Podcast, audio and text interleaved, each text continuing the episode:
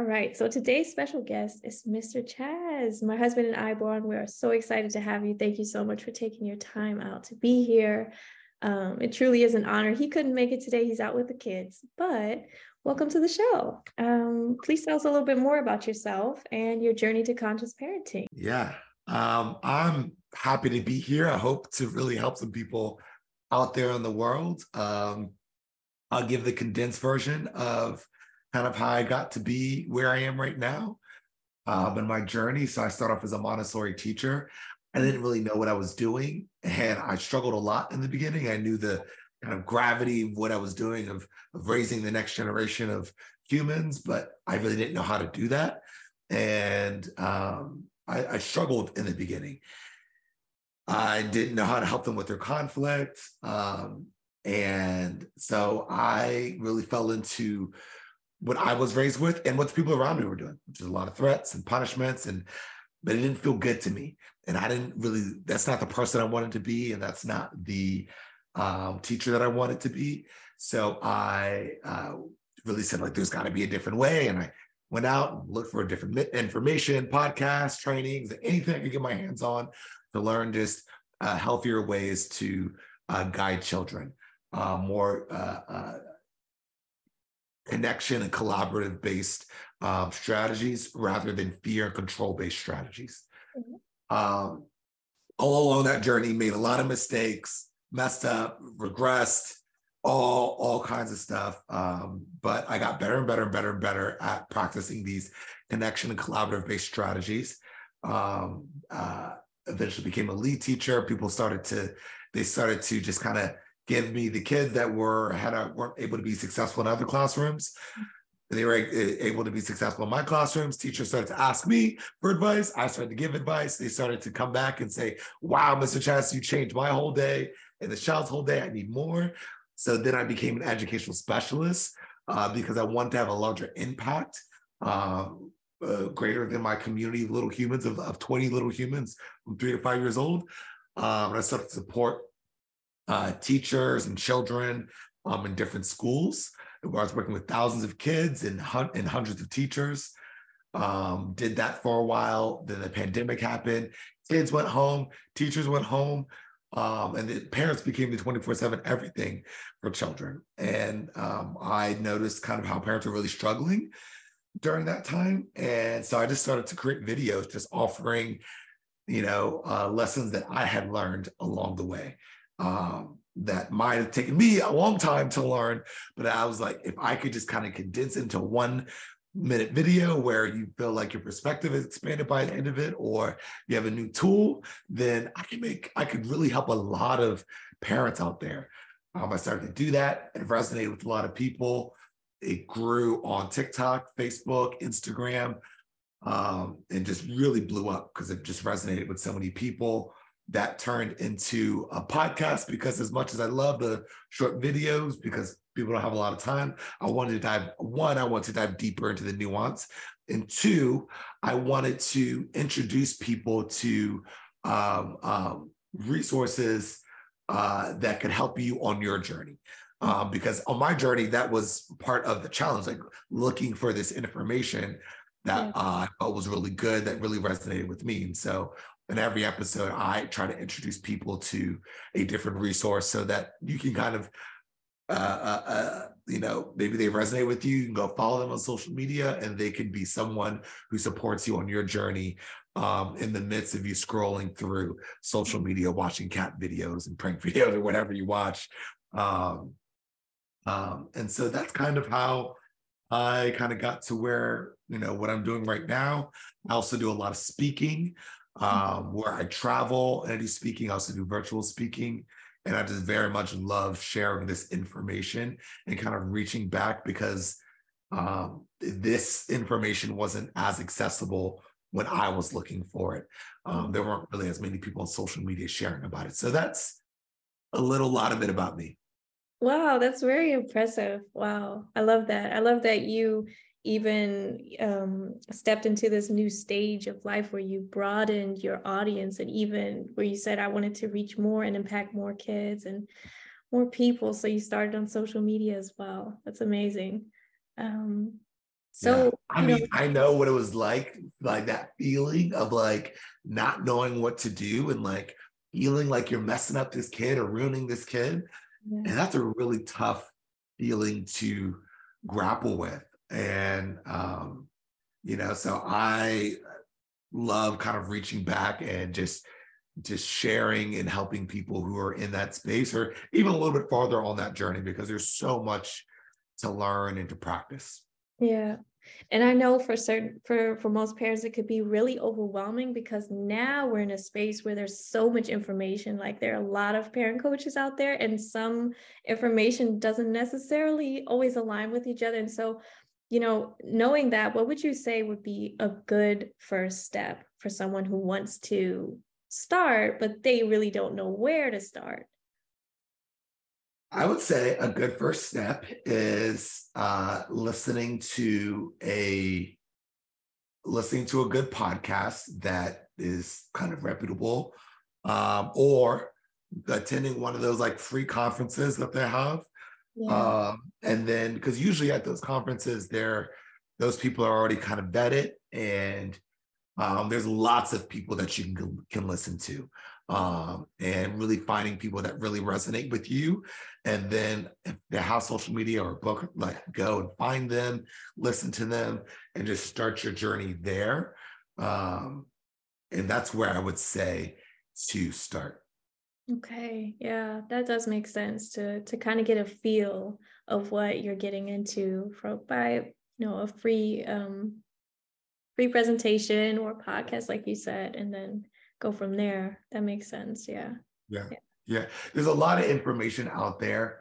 Um, and you know, and it's you know, it's it's tough because it could not be there is conflicting information out there. And if you find yourself conflicted, then you know at that point it's really important to kind of dig into yourself and figure out what your values are and what's important to you.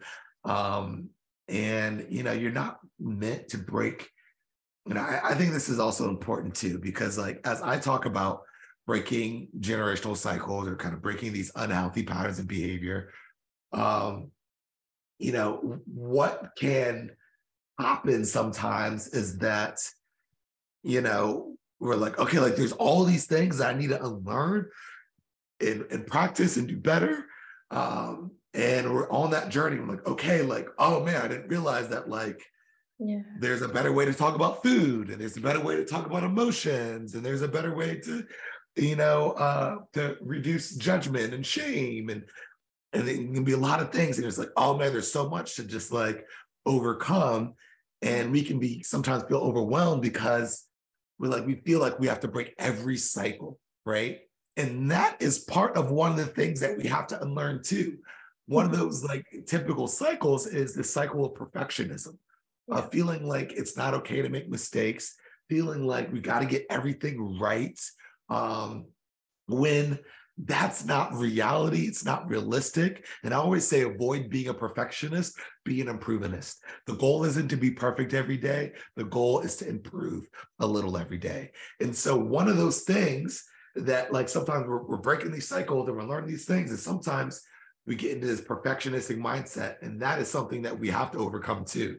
Because if we try to pretend or we're not able to really model the process of making mistakes and what those mis- making mistakes looks like and what you know genuine apologies look like and how you repair relationships. We just try to pretend like we're perfect. In that we are kind of perpetuating an unhealthy pattern of behavior of perfectionism. Um, and that actually stops you from actually improving because we'll shame ourselves and focus so much on like, you know, I'm not, you know, I'm messing up, I'm not, you know, doing it right. And we focus on that instead of acknowledging like I made a mistake. I did something out, outside of my value system. How do I bring myself back? How do I kind of repair the relationship? Um, and really need to spend more energy kind of focusing on like, okay, it happened, dealing with our feelings, about what happened, um, working through them in a healthy way, repairing the relationship, apolog- uh, modeling those genuine apologies, um, and then moving forward, as opposed to just beating ourselves up and having all this negative self talk of like, I'm so stupid, like I'm never going to be able to do this. Um, so avoid being a perfectionist, being a improvementist. Yeah, I love that. I love that. That was actually one of the questions that I have for you today. Was about perfectionism in parenting because um, I experienced this myself as well when I was um, transitioning into being more conscious. And um, well, let's get into that because there's so many different words for this type of parenting. There's gentle yeah. parenting, there's parenting with understanding, there's conscious parenting. There's just like an overload of words because I guess our community is also trying to find something to describe it. How would you describe a more healthy approach in parenting? I think of all of like the parenting one, gentle, conscious, respectful, intentional, whatever. I think the one that resonates most with me, and I, I think also is most helpful in terms of uh, uh, the overall understanding what the overall journey is, mm-hmm. is the conscious word and just really increasing our awareness um, I think for me, that's, but I think more specific in terms of the actions that you're doing of what you're kind of replacing the old paradigms with is uh, connection and collabor- collaboration based. Like what we're doing is based off of connection and collaboration, as opposed to traditionally what we've done is based parenting and guiding children off fear and control. Yeah. Yeah. Yeah, I love that.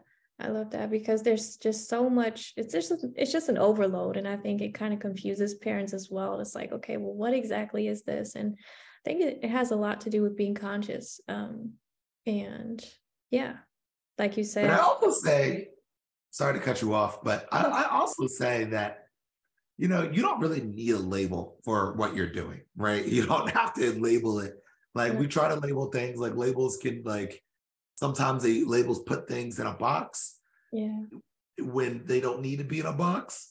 Um and you know labels can be helpful because it can help people kind of understand like if i say i just talked to you i just met you and i say i practice conscious parenting and you do it too then it's like oh like we we mm-hmm. can connect like there's that immediate connection um, and it's a quick, easy, almost shortcut way to describe what you're trying to do.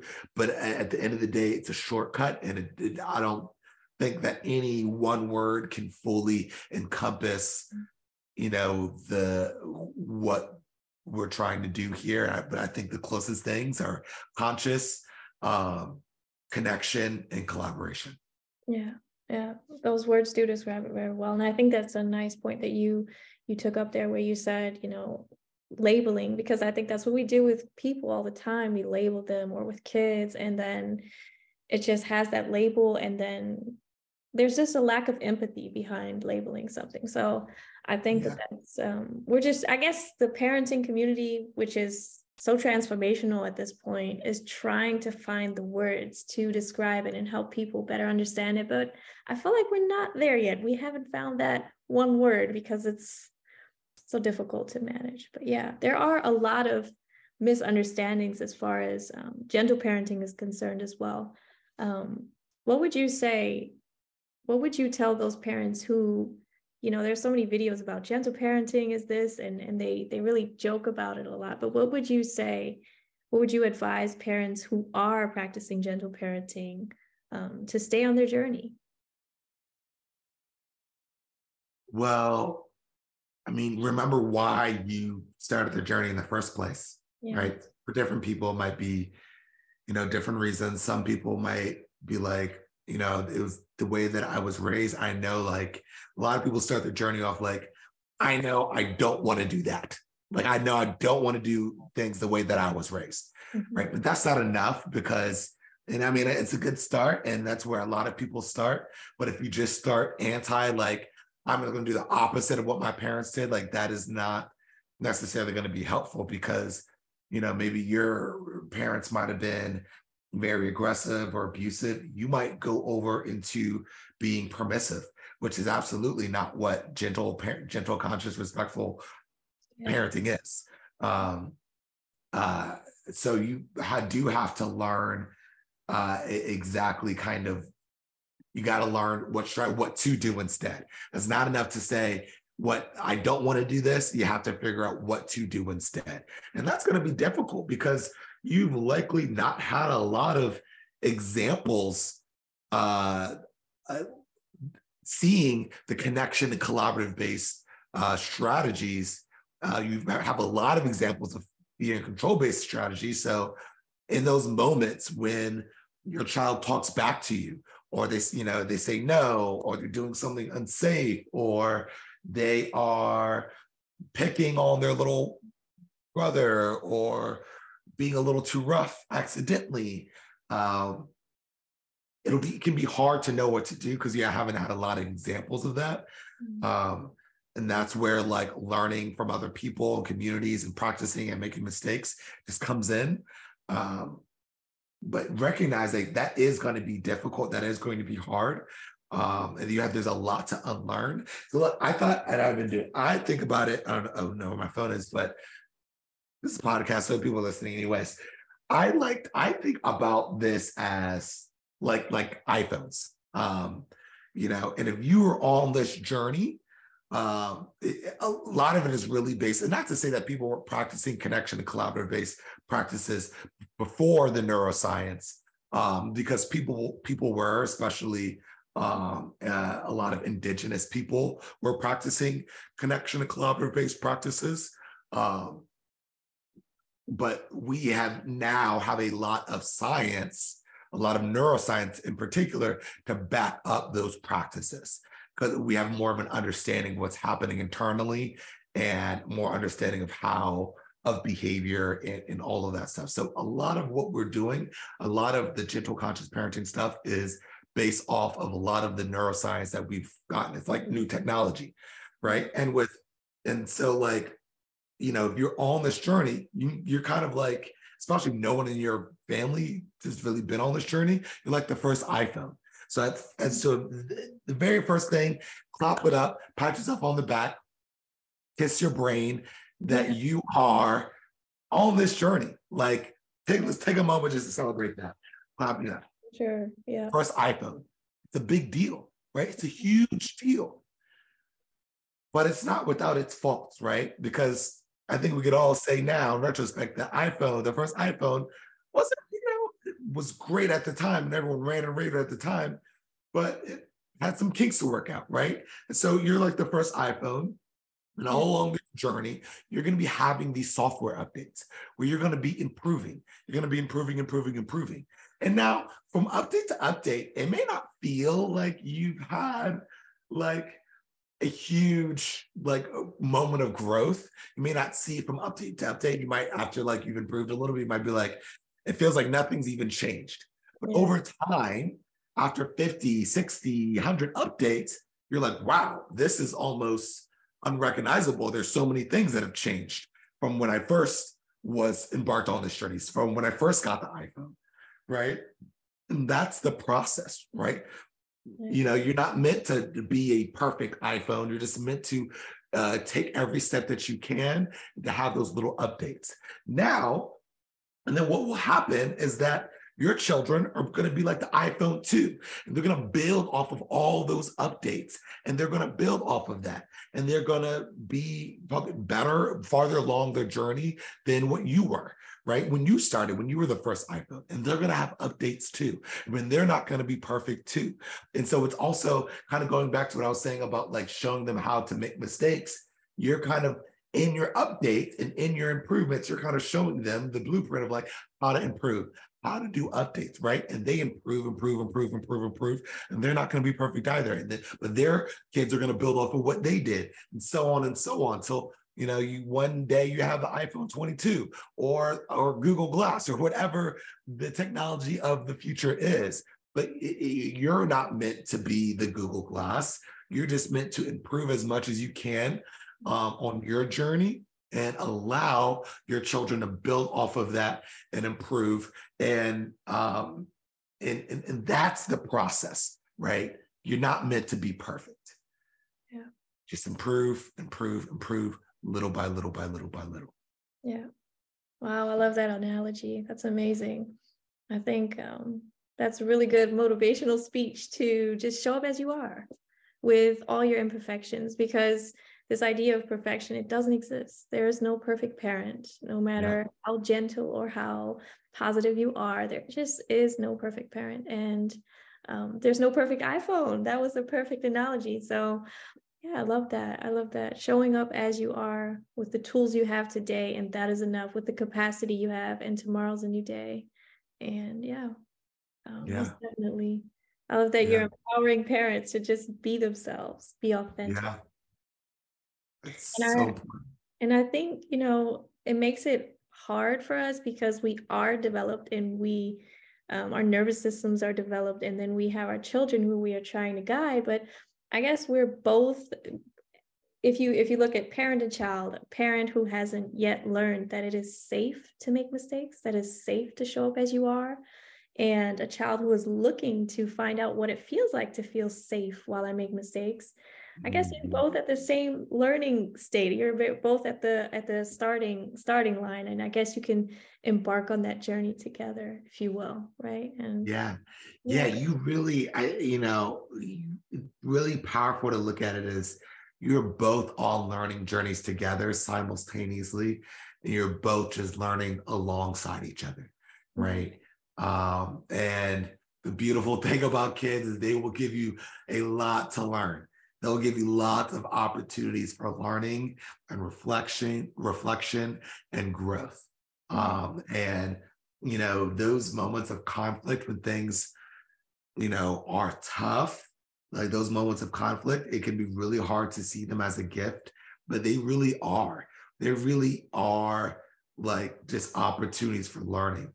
Um, and if we can look at it like that, we can really maximize the learning potential from each of these moments and maybe even appreciate and be grateful. And maybe not in the moment but maybe in reflection and maybe like at night when we things have calmed down maybe we can even be grateful and appreciate some of those tough moments because it really does push us to grow to to to you know it, it they will uh, point out the our, the bugs in our software and then we realize, oh, we might need an update to fix that mm-hmm. uh, or update to improve that a little bit.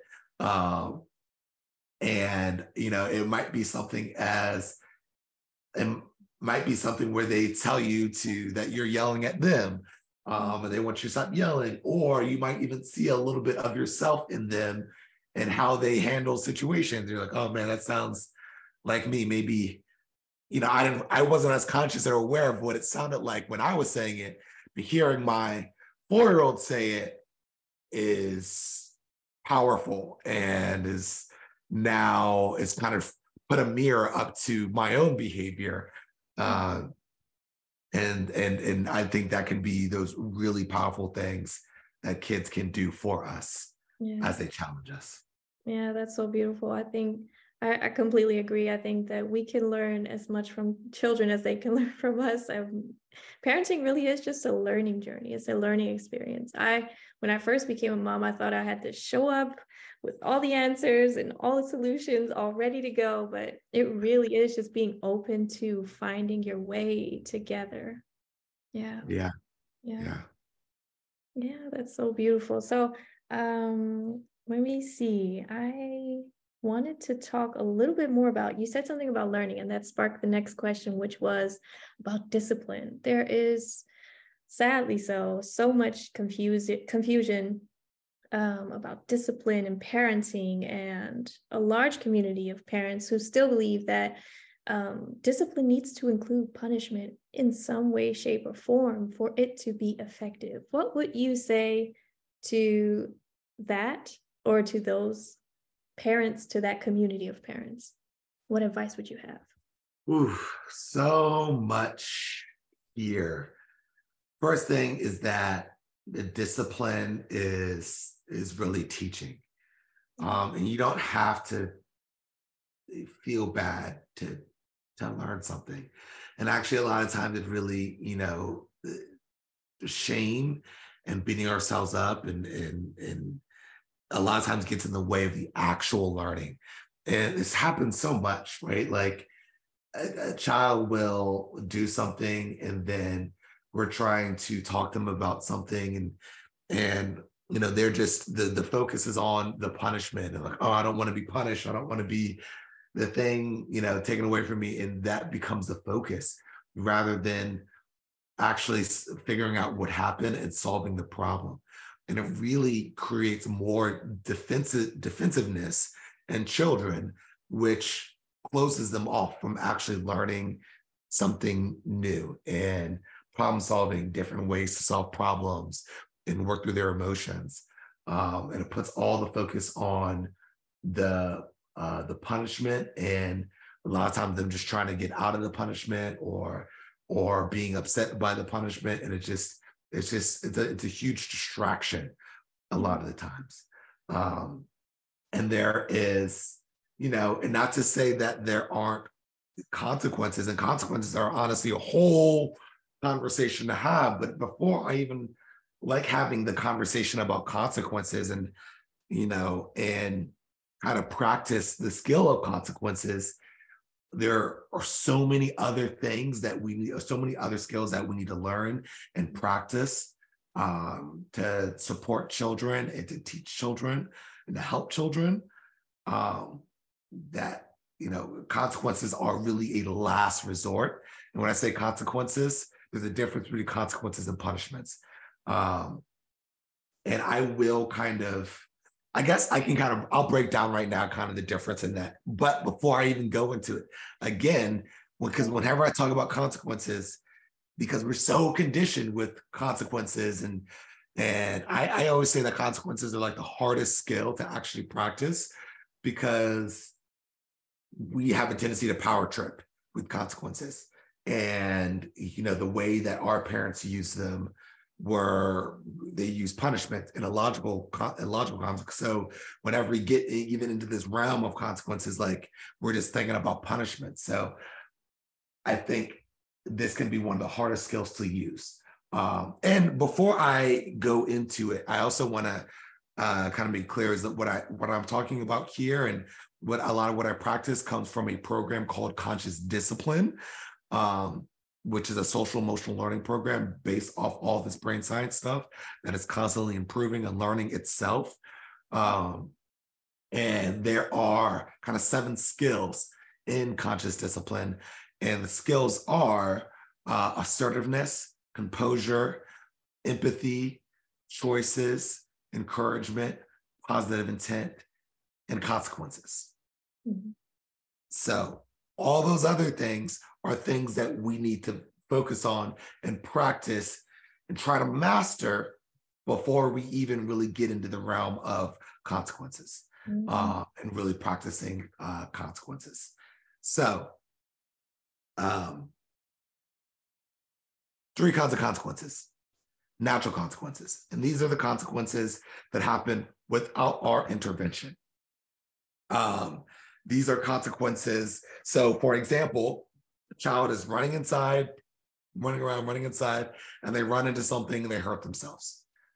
That is a natural consequence, right? You may have told them, you know, walking feet, use a walking feet inside, or you're going to run, run in the playroom, and they're running in the living room, and they run and they, you know, hurt themselves. That's a natural consequence. Um, and natural consequences motivate, natural consequences are the best um, for learning purposes. They uh, uh, motivate children, people to learn new skills. Natural consequences motivate children to learn new skills.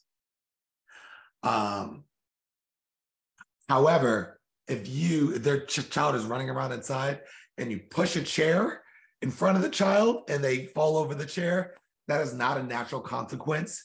That's just you being a jerk. Like it's not because you are imposing like that's you're, you're intervening that's just not being that's just being unkind and harmful. It's not natural consequence. Uh, will I say a way to kind of maximize the benefit of natural consequences is not to say when they fall to say i told you so see that's why you shouldn't be running around and just kind of rub it in their face that they got hurt and that they weren't listening and you know that's not the way but to really offer empathy and to really be there with them. Because when you do the ha, ha i told you so kind of thing you reinforce the dynamic of it's me versus you as opposed to me and you versus the problem. Mm-hmm. and that's what we what we need to do to really help children to learn. We have to create the sense of it's me and you versus the problem right? We have to kind of create that sense that feeling. They have to feel that. And to do that what we want to do is use that skill of empathy and to really be there for them in that moment when they're even though we've told them a bunch of times we may want to say hi i told you so. But instead of doing that really comfort them and be there for them and let them know hey i'm on your team. Like that hurt like i'm here for you right?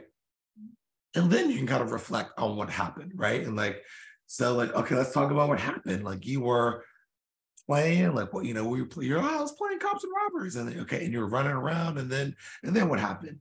And then I you know fell and I tripped. Okay so what can we do? What do you think we can do differently next time? Right? Um that is and you even see there connection collaboration right? Um and that creates more of a sense it's me and you versus the problem. The problem um is we got to figure out how you can play and have fun without getting hurt right? So, what can we do next time? Natural consequences. Now, there are logical consequences. Um, and this is where I think it gets tough because we're getting a little closer to the punishments. Um, and it, there's a fine line there. Logical consequences, it's the three R's. Um, they are respectful, they are related, and they are reasonable, right? So let's break those three things down respectful. Um, so it's not the we're not yelling at them, we're not being aggressive, we're not the uh, you know, you need to go in the corner and think about what you did because you know we're not that's not respectful. You, you wouldn't want someone talking to you that way. You wouldn't want your boss talking to you that way. Then you know you really shouldn't be talking to. You know, it's not helpful for you to talk to a child that way, right? And a lot of times, you know, there's a whole other conversation talking about power, but humans have a hard time with power in general. Mm-hmm. And where we as adults, a lot of times, unreasonably exercise our power is with children because they really can't defend themselves and they really can't, they really have no choice but to be with us. They don't really have a choice. So we, whether whether consciously or unconsciously, sometimes a lot of times unreasonably exercise our power uh, uh, over children. Um, and sometimes that comes out in our tone. And it, sometimes it comes out in these other three things too. It's also respectful isn't, oh, honey, will you pretty please put the ball away and not throw it in the, in the way? Because, like, you're not really, you got to be confident too. Respectful is all part of being respectful is being confident in the boundary you're saying and what you're saying and not being wishy-washy or uh, will you put it away please? Right? That kind of question mark at the end that tone of it's kind of like the high voice at the end like that's not confident like and so part of the respectful part is also confident tone right? Um uh reasonable so they're not cleaning up reasonable is so what's unreasonable is maybe they're not cleaning up and you're like you're never going to play with these toys again. You're never going to play with it again. That's unreasonable. Yeah. It's it's it's, it's unreasonable. Um, and you know, like it's it's the whole never again. And you might need to just sometimes get a little bit more regulated, get your composure, because a lot of times we tend to do these illogical punishments when we're not composed, when we're not regulated. And so it's kind of our way of taking out our upset out on the child. Um, and so that's unreasonable. Again, uh, that's not a logical consequence. The other part is related. That's got to be related to the thing that you're actually doing. Uh, that, that that's actually the problem. So, for example, if the ball is Um, they're playing with the ball in the living room. You tell them to play within the playroom or in a certain area for them to play with the ball. Like this is the way you play with the ball. And they keep bringing it out to the living room, play in the living room. Maybe you don't want them to play in the living room because there's fragile stuff there, for whatever the reason is, but they're not doing it. They keep on bringing out to the living room. Uh, logical consequence would, uh, or illogical consequence, uh, would be um, saying like, okay, you need to go to timeout and think about what you did. Go to the corner, isolate it, you know, and think about it has nothing to do with the ball, right? A- again, it's just us using our power, us exerting power over children, um, and it's just it has nothing to do with what's actually happening. Yeah. What would be related would be you're having a hard time uh, keeping the ball in the playroom. So we're going to put it away for now and we're going to try again later. And that try again later is important because you want them to practice again. You want them to practice uh, uh, uh, complying with the boundary, right? Cooperating with the boundary. You want them to practice that. And you know, you just take it away for a week and then like uh, they, you know they get a hold of the ball again a week, two weeks later, they've had no real opportunity to practice and probably going to be the same problem again, right? Uh, where you practice later that day or the next day, then they have an opportunity that lesson's so fresh in their mind. They have an opportunity to practice again. And again, consequences are the last thing. So I would recommend a lot of other things to do before even doing the consequences, like having a visual right? Having a visual of uh, where they need to keep the ball, maybe putting a tape piece of tape on the ground so they can see exactly where that line is, and then practice with the ball. Like, oh, the ball's getting out. Let's bring it back in and keep on playing, and and kind of practicing that with them before we even get to the consequences, right? The uh, logical consequence. So I said uh, uh natural consequences motivate children to use or motivate children to learn skills, uh, new skills now, uh, logical consequences motivate children to uh, practice skills that they already have. Okay. So, using logical consequences will not be helpful if a child does not have that skill. Yeah. And we a lot of times we're not very good at um, assessing whether or not a child does have a skill in that moment because sometimes they might have a skill, but maybe in that moment they don't have a skill because they're hungry, or they're tired, or they are overstimulated. There could be a million reasons why they're not exhibiting that skill at that time, right? You as a parent, sometimes you have the skill to self-regulate and solve the problem and you know get them from point A to point B, get them dressed and out the door without yelling and you know everything goes well. Sometimes you have the skill to be able to do that. And sometimes you might not. And sometimes you end up yelling and or going to aggression or doing things that are outside of your value system. Um, and um, just knowing that like we fall into that too. Sometimes we just because we've been able to show a skill once or even a couple of times doesn't mean that we always can show that skill 100% of the time in you know perpetuity. So um, uh, so again, this is one of the hardest skills to use because sometimes it's hard for us to assess that. Sometimes like, well, I've seen you do it before. Um, um, but that doesn't mean that they can do it right now in this moment. Um, um, and sometimes children just need support. Sometimes they just need connection. And, and so consequences aren't always appropriate to use. Uh, logical consequences aren't always appropriate to use. Um, and now we have uh, illogical consequences or punishments, which are not related, which are kind of really the opposite. They're unreasonable. They're and they can, I mean, any one of those R's puts it starts putting into illogical consequences, right? If it's unreasonable or unrelated or um or not respectful, then uh it's not a logical consequence.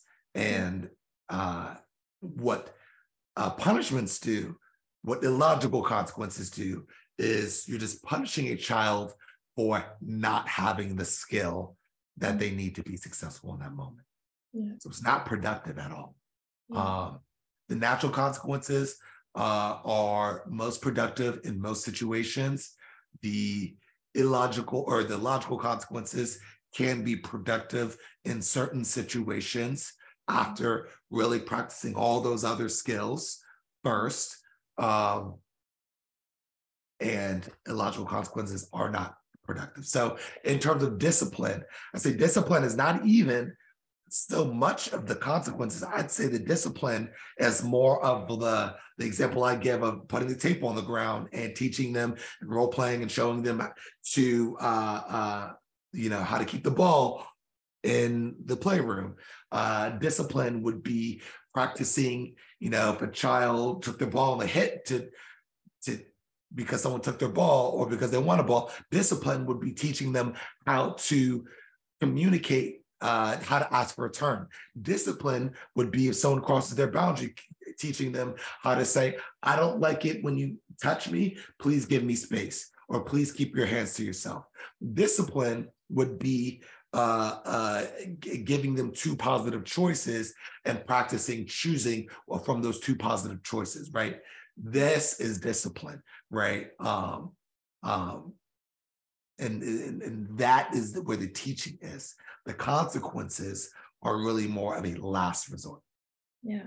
Yeah, wow, I love that. Thank you for taking that step by step through because I think that's really important to differentiate. And I always find that, you know, before we can offer any alternatives or teach, we need to understand what is going on. Like, what is my child, what need is my child trying to meet? If a child hits, sometimes that communicates hey, I just wanted to play with you. And I had no other way to communicate that. And boom, two year old hits, right? And the discipline moment there is, you know, how do you uh, communicate when they want your, uh, uh, you, they want your connection? What is the way that they can communicate that, right? We don't want them, let's say, climbing on the glass table to get our uh, attention. So, what's a better way that we can teach them to get our connection? right? It could be maybe squeezing your hand or saying play or asking for a hug or, you know, conscious discipline. There's a book that Dr. Becky Bailey wrote um, called I Love You Rituals. And this is for a little bit older age, probably like three. Um, but there's a, a for a minute there. After you said asking for a hug, you were gone. I think your connection was Oh, oops, sorry. So it could be asking for teaching them to ask for a hug. Um, it could be uh, uh, asking for connection in a different way. There's this uh, uh, book that this is for a little bit older age group, um, maybe probably for like maybe three to eight years old. Um, there's a book that Dr. Becky Bailey wrote called "I Love You Rituals," and it's full of uh, little, almost kind of like modernized nursery rhymes. They're not like the nursery rhymes with all the like bad like messages in them. They're like been ad- adapted to have healthier messages, but they are little moments of connection that you can uh, uh, create with your child and you can practice with your child. And so then when you know they want connection, they can ask for the, you know, can I can we do Peter Peter Pumpkin Eater or Twinkle Twinkle Little Star. And these little motions, it's a song with some motions and some moments of connections um, that they can ask for when they want a little bit of connection. Um, those, yeah, that is discipline, teaching them what to do instead of trying to punish them for doing what you didn't want them to do. Yeah, yeah. exactly. Wow, that's beautiful. Thank you for sharing that. I think it's like you said, it's just important to know what are they trying to communicate? What are they what need are they trying to to meet? And once you figure that out then you can help them then you can teach them because you know it might not be effective to just be like okay you have option a or b and you didn't even understand what the need was or what they were trying to help themselves get met right? Yeah. Yeah yeah. Um all right i think there was one more question that i think would be really interesting. You have experience in schools as a teacher and you're a teacher coach and a parent coach. And so um, you know I, what i hear teachers say a lot of the time is you know we have all this this we we have a, a, teaching plan and we have to get that down pat. The kids have to they have to learn this and that and we really have no time to consider their emotions and their feelings. What would you say? Well how would you what advice would you give teachers when they're trying to navigate this approach this parenting approach with kids? How can they take time for a child's feelings and emotions and be considerate of that. And at the same time, um, navigate the pressures of having to get this plan um, you know that the kids learn what they're supposed to learn. What would you say? What advice would you give them? Well whether or not you uh, choose to consider the child's the children's feelings that their feelings are going to be there and i'm sure that you know just as well as i do that their feelings their emotions impact your lesson they impact your plan right and so when things don't go as according to plan, it's because they are don't know how to handle their emotions or you know their their emotions are coming to into play. So whether or not you want to consider or address their feelings, they're going to be impacting your lesson regardless. So you you have a choice. You have a choice to try to just ignore it and try to barrel through, or you have a choice to um, to to help them work through their feelings and address address this thing that is going to impact your lessons, your classroom, whether you like it or not. Um, and you, realistically, you know, your own emotions are going to impact the way that you do your lessons too. So we're all humans in this classroom with emotions, you know, kind of going back to forth, back and forth. And if we don't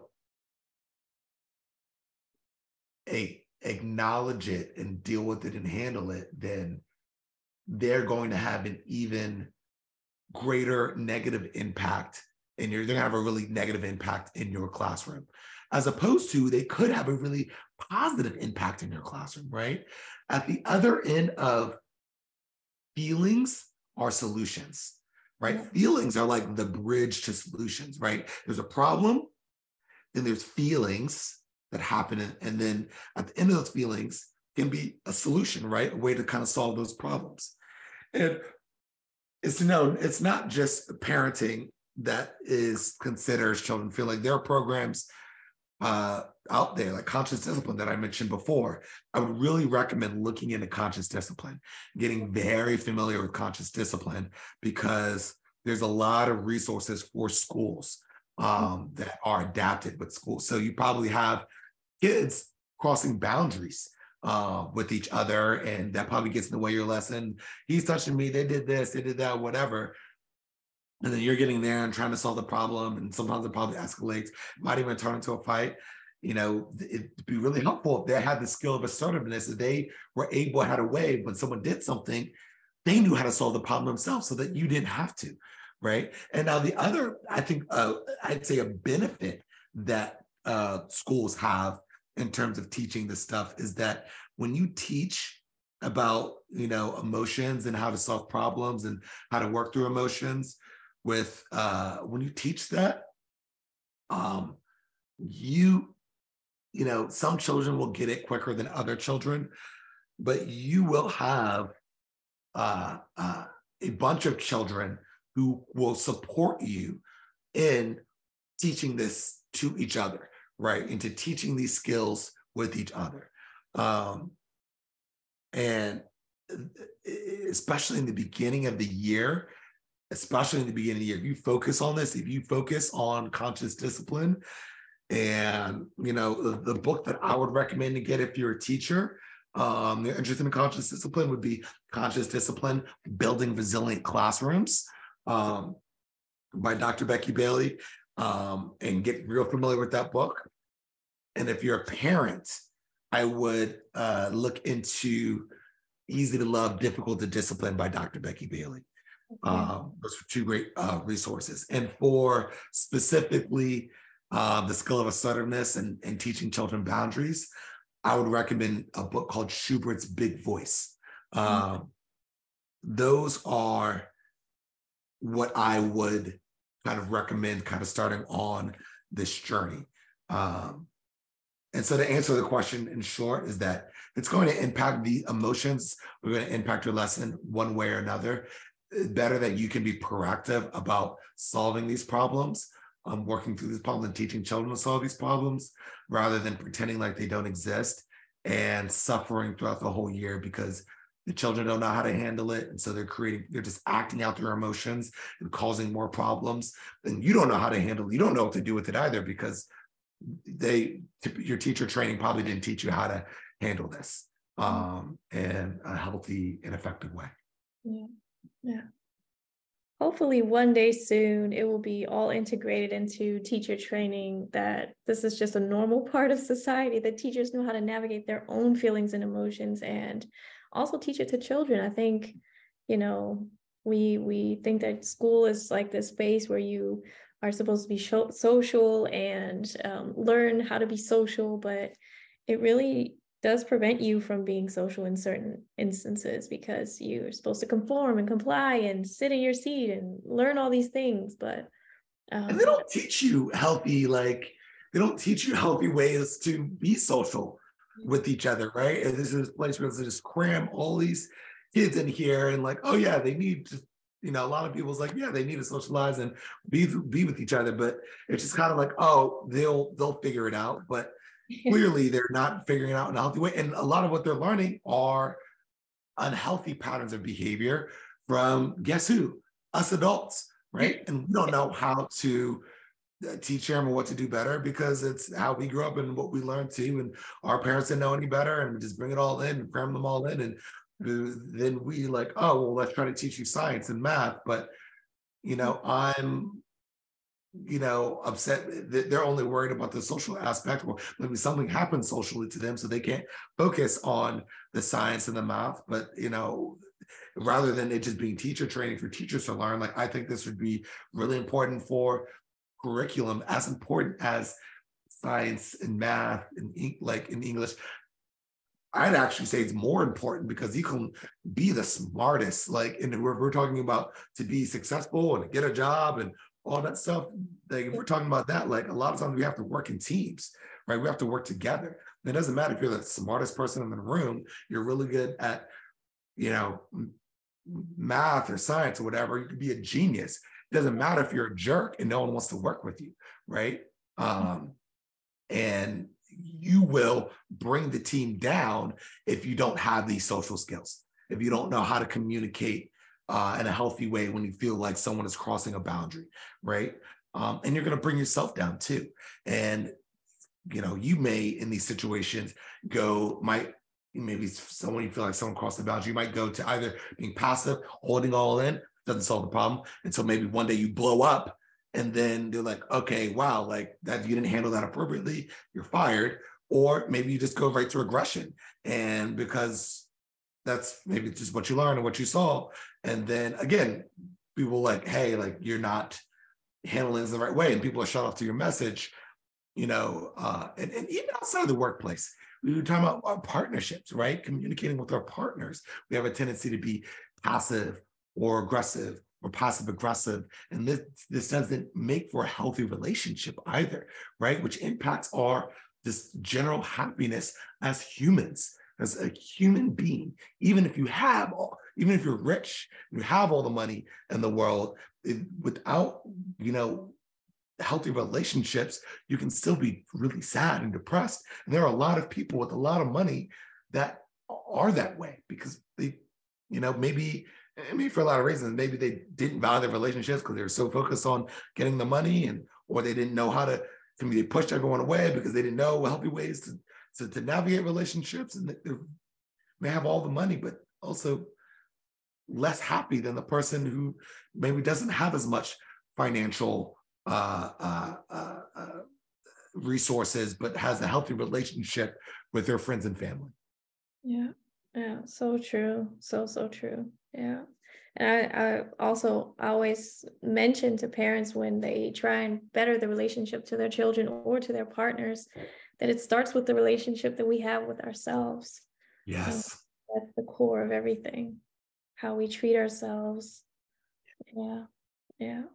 That is, and I say like it's almost, you know, you have to learn really how to care for yourself. You know, if you don't feel cared for, it's going to be really hard to care for someone else mm. right and so and it's not just self-care it's also about community care too. It's also about trying to surround yourself around people who will also care for you too, of, of being able to have that support, right? That supportive uh, partner or supportive friends. And, you know, and so like, yes, while self-care is important, um, I also think community care is important too. And part of that, again, is having those healthy relationships and establishing and finding and maintaining those healthy relationships so that you do have enough resources in your body to care for another person, right? Um, because like if you're in survival mode, you're not, you don't feel cared for, it's going to be really hard to have empathy for another person. Most definitely. Yeah. That is so true. That is so true. So um yeah, I think we we made it through all the questions that I had for you today. Is there anything else that you would like to say? Closing off, I I know that you have some wonderful resources for parents. For example, the visual schedule that you have for kids. Any, you want to tell us a little bit more about that? Oh man, yes, visual schedule. Actually, have um, and it is i'm actually updating it right now to improve it to make it even better um, but it's one of those things you have a hard time transitioning with your child getting from point a to point b a visual schedule can be very helpful um, i've done a whole podcast episode about it I have a podcast called mr Chazz's leadership parenting and teaching podcast um, and so the visual schedule something you can get. I'm going to be coming out with an online course later this year where I'm going to dive deeper into all the things that I talked about today, giving more practical examples. Um, so I really look be really be on the lookout for that. Um, and then after that, a book will come out. So be on the lookout for that for me in the future. Follow me on social media, Mr. Chazz. Um, and hopefully I can just be a support for you on your journey. Yeah, I love that. Wow. I'm definitely going to link all the information that you've mentioned in the show notes and yeah, in the description on YouTube as well. Um, so we can kind of get that out there so that they have the information and the resources that they need.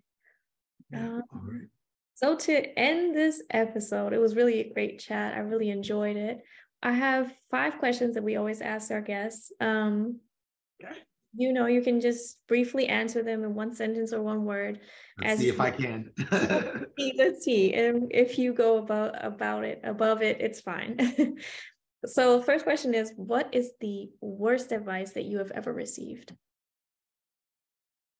uh get more aggressive with the kids okay all right um so what's the best advice you ever received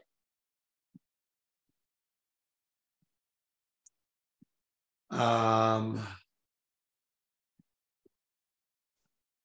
trying to think exactly what was this was probably like the first best advice. Um, and this is completely off topic. Yeah. But I remember as a Montessori teacher, I was really struggling with I had to do like an art show for the kids. I was really struggling because like the art wasn't um you know, it was kid art and it, it wasn't like, I guess in my head, I wanted to be product art as opposed to the process art that it was. Um, and, you know, I remember sitting in the dramatic play area and like the person who like oversaw the whole Montessori thing, uh, her name was Lori Morano, um, who oversaw the whole Montessori for our our company kind of we're sitting in these little chairs and she, she just kind of put her hand on my hand and pretty much told me to just kind of let go of those expectations and just kind of what will be will be. Um and i had just it really just was like the first one of the first pieces of like really good advice that i got that like really just kind of just started to change everything. So really just to condense the answer is what will be will be and to just kind of accept it. And i and i think that has helped in so many other areas that have nothing to do with art um, but to really just really practicing that power of acceptance. Yeah. Wow. That's beautiful um, so number three name one thing that you used to value that you don't value anymore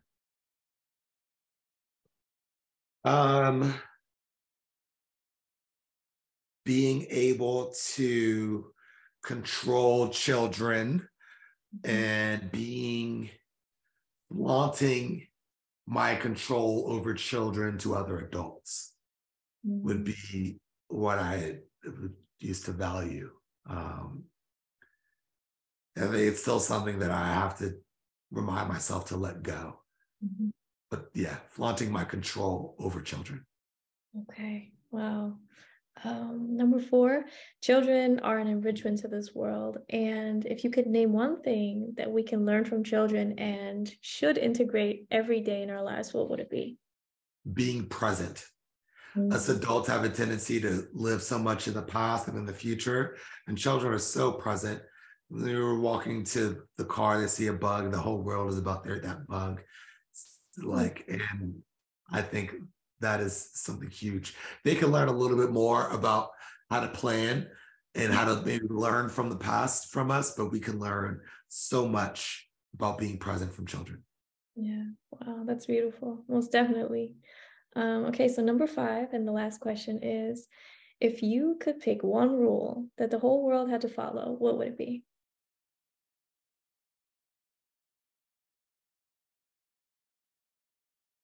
Have to follow.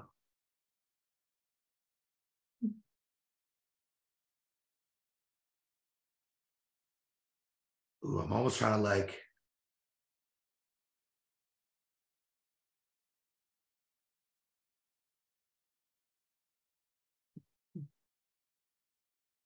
when dealing with children, truly get into the perspective of children. Mm-hmm. It's one thing to know where they're at, it's another thing to see the world from their eyes. Yeah. Yeah. I feel that. That's amazing. Yeah. Okay. And that's the last question that I have. I want to say thank you so much again for your time and all your insight. The gems that you have dropped in this episode are amazing. And yeah, I can't wait for this episode to drop. I think it's going to be, um, yeah, true inspiration for many parents that will listen. Yeah. Great, great. Um, yeah, I think so too. It would be really helpful and really check out, be on the lookout for that online course because um, I'm gonna go re I'm already going really deep into it. And especially if you're curious about the consequences, the whole part about consequences um, to learn how to do it and what to do before the consequences. So you don't even have to go to consequences as often. It's going to be really, really good. It's been life changing for me, not just uh, working with children, but just for me as an adult navigating relationships. Um, and I know it'll be life changing for you too. So uh, check it out when it comes out. Yeah. Is, is that going to be this year or next year? This year. This year. Wow. Yeah, I can't wait for that. I'm definitely going to be looking into that when it when it drops. Oh, please do. Okay, thank you so much. That was the end, and um, I'm sure we'll be in touch. And as soon as your your course comes out, let me know. Right, okay. me Instagram. I will definitely check it out, and I'll let my community know as well. Okay, great. Thank you. Thank you too.